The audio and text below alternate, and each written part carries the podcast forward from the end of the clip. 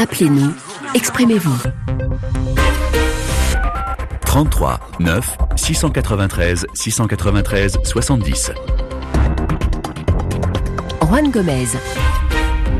Appelez-nous, exprimez-vous, c'est la libre antenne, 20 minutes pour commenter l'actualité de votre choix. Nous avons ce matin des réactions du Burkina Faso à deux jours de l'élection présidentielle, euh, des réactions également de Guinée après l'arrestation de plusieurs opposants. Certains d'entre vous nous interpellent sur les drames de l'immigration clandestine au large des côtes sénégalaises.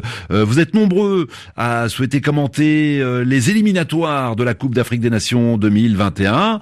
On vous donnera évidemment euh, la parole, c'est la libre antenne, donc 33 9 693 693 70. Mais nous allons commencer euh, en parlant de la Côte d'Ivoire. Là aussi, vous êtes très nombreux à souhaiter euh, nous interpeller après la publication du rapport d'Amnesty International sur les violences post-électorales. L'ONG, je vous le rappelle, demande aux autorités ivoiriennes d'enquêter, je cite, sur l'homicide de dizaines de personnes tuées à coups de fusil, de pistolet, de machette depuis la présidentielle du 31 octobre et Amnesty International appelle également les autorités à la libération sans condition des opposants politiques.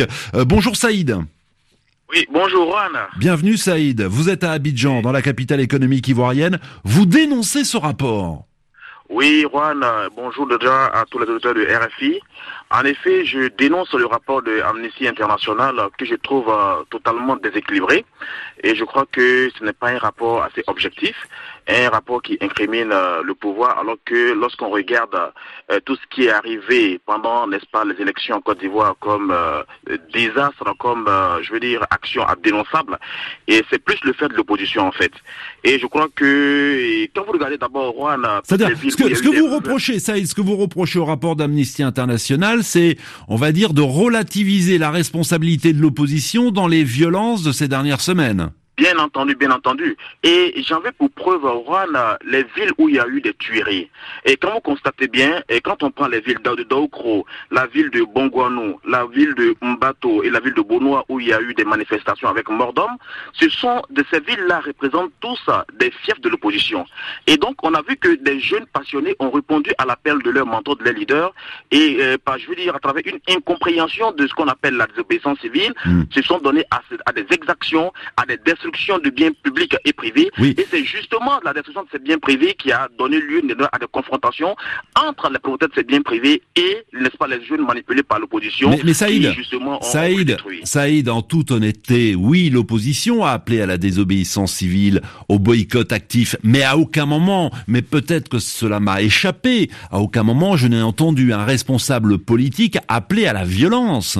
Oui, bien entendu, mais aussi, à aucun moment nous n'avons entendu aucun responsable de l'opposition appeler non plus au calme. Et cela veut dire quelque chose. L'opposition a voulu jouer avec l'esprit des gens. C'est-à-dire en lançant, euh, je veux dire, un appel à la désobéissance civile qui n'est pas expliqué. Mais je vais même vous rappeler, lorsque l'opposition a fait son meeting au stade Félix Boigny, mhm. il y a un leader de l'opposition qui a dit nous sommes prêts à mourir pour notre pays. Mais lorsque vous lancez cela aux jeunes, à des jeunes passionnés qui peut-être n'ont pas euh, la suffisance intellectuelle pour appréhender les actions politiques, mais vous les amenez à l'abattoir. Ils ont invité les jeunes de façon tacite à aller, n'est-ce pas, euh, je veux dire, à la confrontation avec le gouvernement, avec le pouvoir, sans leur expliquer l'essence même de ce qu'on appelle euh, la, désobéissance civile. Et cela a donné lieu à des affrontements. Il y a eu des morts d'hommes et à aucun moment, aucun leader, et cela est, inacceptable. Il y a eu, il y a eu 55 morts, hein, selon euh, le Conseil national des droits de l'homme de Côte d'Ivoire, 55 morts entre le 31 octobre et le 10 novembre, et près de 300 blessés toujours, donc selon le Conseil national des droits de l'homme de, Côte d'Ivoire. Saïd, vous contestez, vous dénoncez donc ce rapport d'Amnesty International. En Joël, il est dans le centre-ouest de la Côte d'Ivoire. Vous êtes à Oumé, en Joël. Bonjour. Bonjour Johan Gomez. Bienvenue en Joël. Alors on vous prend à l'antenne puisque vous aussi vous souhaitiez commenter, réagir à la publication de ce rapport et vous avez une analyse totalement opposée. Euh, c'est bien ça Je suis peu surpris par la réaction de mon concitoyen Saïd. Il disait que ce sont des jeunes qui ont été instrumentalisés par les leaders de l'opposition et qu'il y a un certain leader de l'opposition qui disait qu'ils sont prêts à mourir. Mais je voudrais rappeler à Saïd que dans la constitution ivoirienne, à son article 20, il y a, il y a, qui stipule que les, Ivoiriens ont le droit de s'exprimer, de manifester, et ces manifestations devraient être encadrées par les forces de l'ordre. Alors, ce qui a été donné de voix avant, pendant et après l'élection du 31 octobre 2020, euh, sur le rapport de Amnesty International qui se base sur des témoignages de certains, de certains agents de police qui ont dit qu'il y avait des personnes qui étaient armées de machettes, de gourdins et d'armes à feu, mm. qui étaient guidées et encadrées par certains autres de leurs collègues qui leur montraient où il y avait des, des manifestations et qui s'attaquaient à ces manifestants, à ces protestataires de l'opposition. Cela veut dire quoi? Cela veut dire que c'était quelque chose qui était organisé, bien planifié pour qu'il y ait des morts d'hommes. Je voudrais par exemple citer le cas à Gagnoua de M. Nyakabi Olibo Charles, qui dormait chez lui tranquillement, qui a été tiré de son lit et traîné sur le goudron pour être taillé dans la masse jusqu'à ce que mort s'en suive. Bon, je... le cas également voilà. En, Joël, euh, sans vouloir vous censurer, mais euh, bon, il s'agit pas non plus de profiter des 20 minutes pour euh, lister toutes les personnes malheureusement décédées lors des, des violences post-électorales. deux mots tous les deux, rapidement. Hein, il y a d'autres auditeurs sur d'autres sujets. Concernant la libération des opposants, Pascal Affine-Guessant, en Joël. Ah, en Joël, on vous a perdu. Alors on essaye de, vous retrouver hors antenne. Saïd? Mais je crois qu'il faut quand même, à un moment donné, en Côte d'Ivoire, on arrête avec le cycle de l'impunité. Il y a eu mort d'homme en Côte d'Ivoire, il y a forcément eu des instigateurs, et je crois que des personnes doivent répondre de leurs responsabilités. Et je crois que M. Pascal Affinguessan, qui s'était autoproclamé comme porte-parole de l'opposition, doit pouvoir répondre, n'est-ce pas, de sa responsabilité dans tout ce qu'il y a eu comme exaction pendant cette période. il ne s'est pas autoproclamé porte-parole de l'opposition. Hein. Il était porte-parole de l'opposition avec euh, le feu vert, évidemment, euh, euh, notamment d'Henri Quenant Bédier. vous faites peut-être référence au fait qu'il euh, proclamer la création euh, euh, d'un CNT, du Conseil national de transition.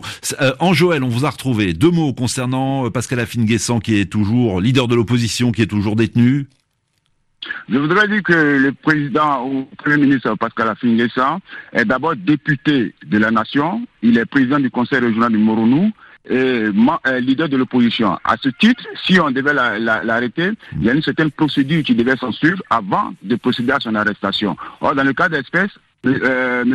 A été arrêté comme s'il était un vulgaire personnage, un voyou, et on, a même dit qu'il tentait de fuir la Côte d'Ivoire pour se rendre au Ghana et qu'il aurait été arrêté à la frontière ivoiro-ghanéenne. Oui, c'est ce, qui a été dit. En tout cas, il a été arrêté pour complot, un hein, complot contre la sécurité de l'État, après euh, justement avoir déclaré la formation d'un conseil euh, de transition. Merci à tous les deux, c'était passionnant. En Joël, euh, qui nous a appelé de Doumé, Doumé, pardon, et Saïd d'Abidjan. La libre antenne continue, on va parler du Tchad le Tchad où le gouvernement a validé en Conseil des ministres la création du poste de vice-président. Alors cette mesure fait polémique. Euh, en substance, l'opposition dit mais le Tchad n'a pas besoin d'un vice-président. Bonjour Yves. Bonjour Juan. Bienvenue, nous vous écoutons. Ben, je suis complètement déçu par cette décision. Je n'arrive pas à comprendre que dans le contexte actuel économique du Tchad, qu'on puisse se permettre euh, de, de, de, un poste pareil qui est un poste complètement budgétivore. Oui. D'autant qu'il faut rappeler aux auditeurs que l'année dernière, euh, le poste de Premier ministre avait été supprimé justement pour des raisons financières. On disait c'est un, un, poste qui coûte trop cher, donc on le supprime. Donc bon, acte. Et là, et là, on dit bah on va créer maintenant le poste de vice-président. Exactement. Et c'est quelqu'un qui va vivre pratiquement euh, comme le président lui-même.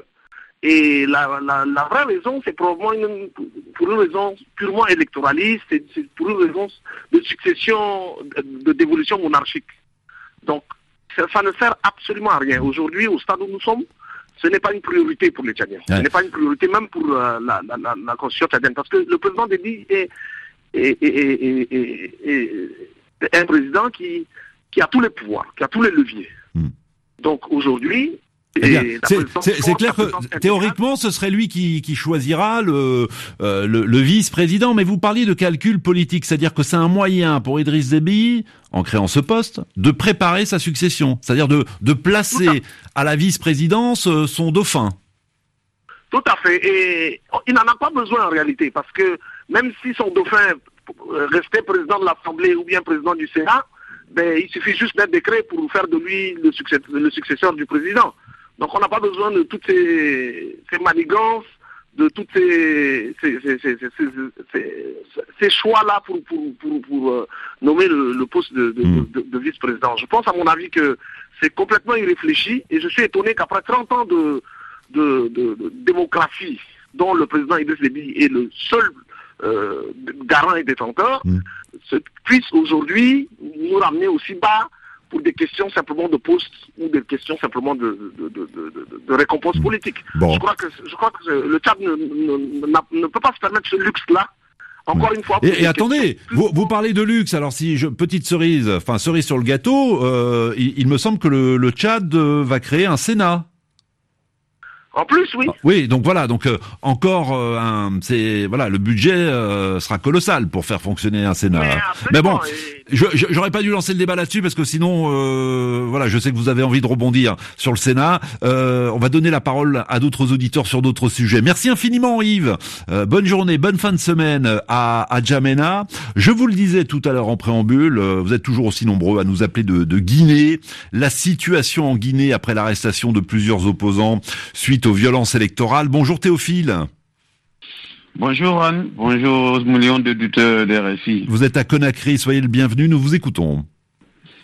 Euh, Juan, je voulais introduire mon intervention ce matin sur RFI par euh, cette formule de Blaise Pascal qui disait que la force sans la justice est tyrannique et la justice sans la force euh, est impuissante. Nous sommes euh, dans, ex- exactement dans telle situation en Guinée aujourd'hui, euh, depuis que le résultat des élections du 18 octobre euh, a été confirmé par euh, la Cour constitutionnelle, le siège s'est assombri sur Conakry et tous les tous les cadres de l'opposition du parti d'opposition, principal parti d'opposition guinéenne, euh, sont inquiétés, sont humiliés, brutalisés, pourchassés dans la rue comme des comme comme des moutons. Alors, excusez-moi, excusez-moi, Théophile, vous parlez, vous dites qu'ils sont pourchassés. J'imagine que vous avez suivi, comme de très nombreux auditeurs, le président Alpha Condé sur l'antenne de RFI vendredi dernier.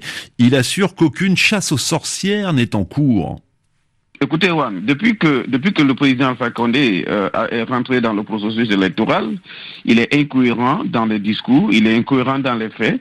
Et vous, vous- vous l'avez entendu euh, à- à- pendant la campagne dire que euh, c'est la guerre, on est en train de partir en guerre, les élections se présentaient pour lui comme une guerre.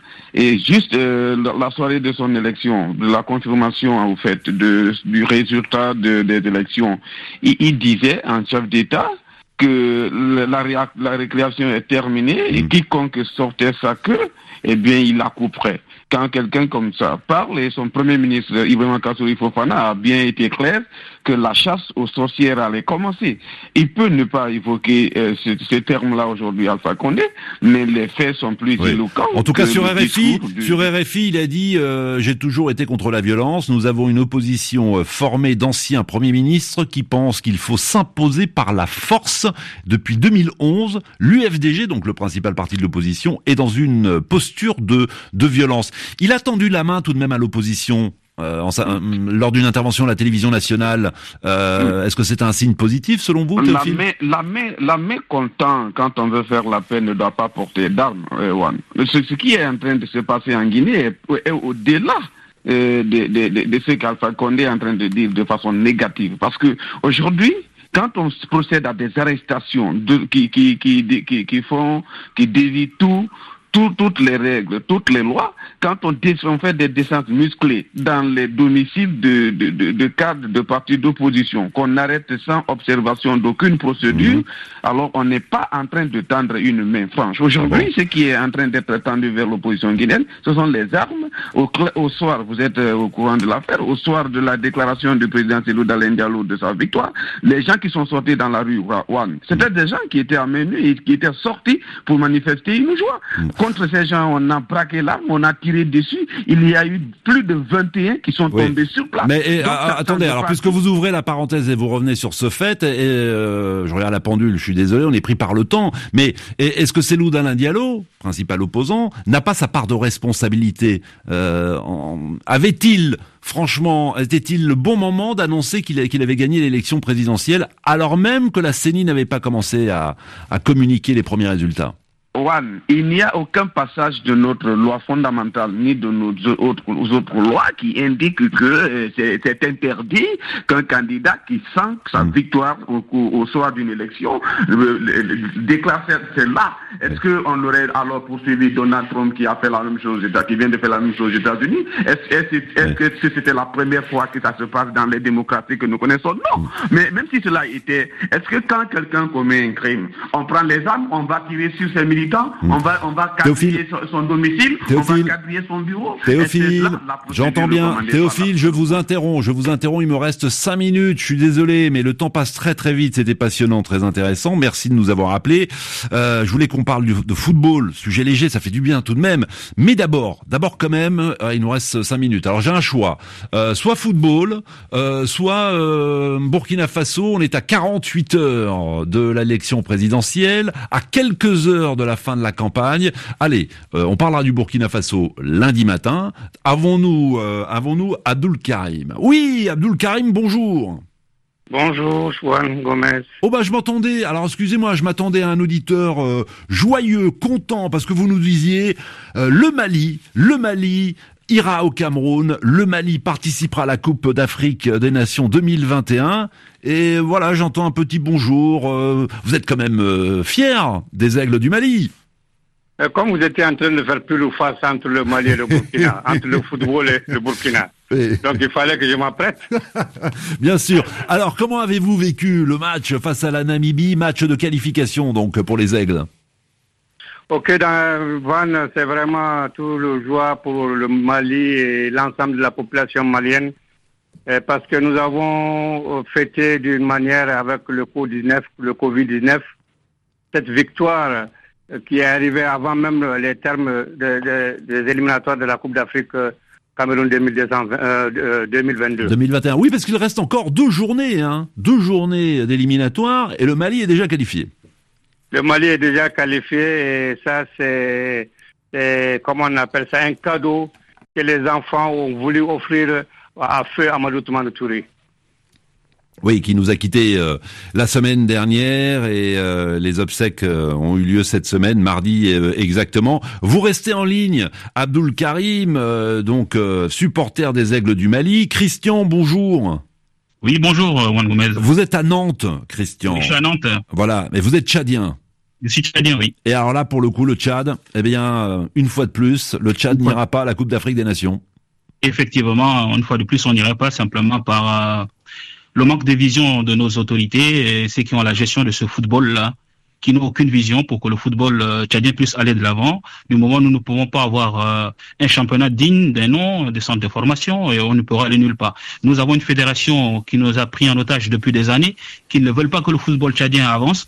Donc euh, je profite de votre antenne Mais pourquoi dites-vous cela Pourquoi dites-vous que la fédération ne veut pas que le football avance? Là, Une fédération a tout intérêt à ce que son football rayonne. Mais Juan, vous, n'êtes pas censé quand même ignorer qu'aujourd'hui, euh, le TAD a participé à quelle compétition aujourd'hui? Depuis des années que le football a été créé, nous avons participé à quelle euh, compétition internationale que vous avez vue où on a vu la participation du Tchad? Hmm. Donc euh, aujourd'hui, à l'heure où nous parlons, nous n'avons pas un championnat national. Nous n'avons pas des championnats de jeunes. Nous n'avons pas des centres de formation de référents. Et c'est un lobby qui s'est mis en place depuis des années qui ne veulent pas faire avancer le football. Et là, c'est là où euh, je me pose la question. Est-ce que la FIFA veut réellement que le football tchadien avance? Est-ce que la CAF veut aussi réellement que le football tchadien avance? Parce que nous souhaiterons bien aussi que ces, ces instances-là ouvrent, ouvrent euh, une enquête ou bien lancent un audit pour le football tchadien. Un, championnat national qui se joue sur cinq journées, on peut attendre quel résultat hmm. Et pourtant, sans ignorer que ces gamins-là se battent tous les jours pour que le football tchadien puisse avancer. Mais malheureusement, nous avons affaire aux dirigeants qui ne veulent pas que le football tchadien avance. Bon, en tout cas, euh, voilà, une fois de plus, euh, le Tchad ne se qualifie pas pour une phase finale de la Coupe d'Afrique des Nations. Croisons les doigts, ce sera peut-être pour la, la, prochaine, mais en tout cas, euh, voilà, il quitte les éliminatoires sans avoir marqué le, le moindre point. Du coup, Christian, vous allez soutenir quelle équipe? Euh, je vais soutenir euh, les Panthères du Gabon. Uh-huh. Et, mais ouais, quand même, il faudrait que la ah. radio RFI pense à nous organiser quand même une émission spéciale sur le football tchadien parce que vraiment on a besoin et on interpelle la FIFA. Je profite de votre antenne, j'interpelle la FIFA de se pencher réellement sur le cas du dossier euh, du Tchad euh, en matière footballistique parce que rien n'est va. Plus que les autorités tchadiennes ont mis réellement des moyens à la disposition de cette jeunesse. C'est dit, Christian. Merci beaucoup et peut-être à bientôt pour une émission spéciale.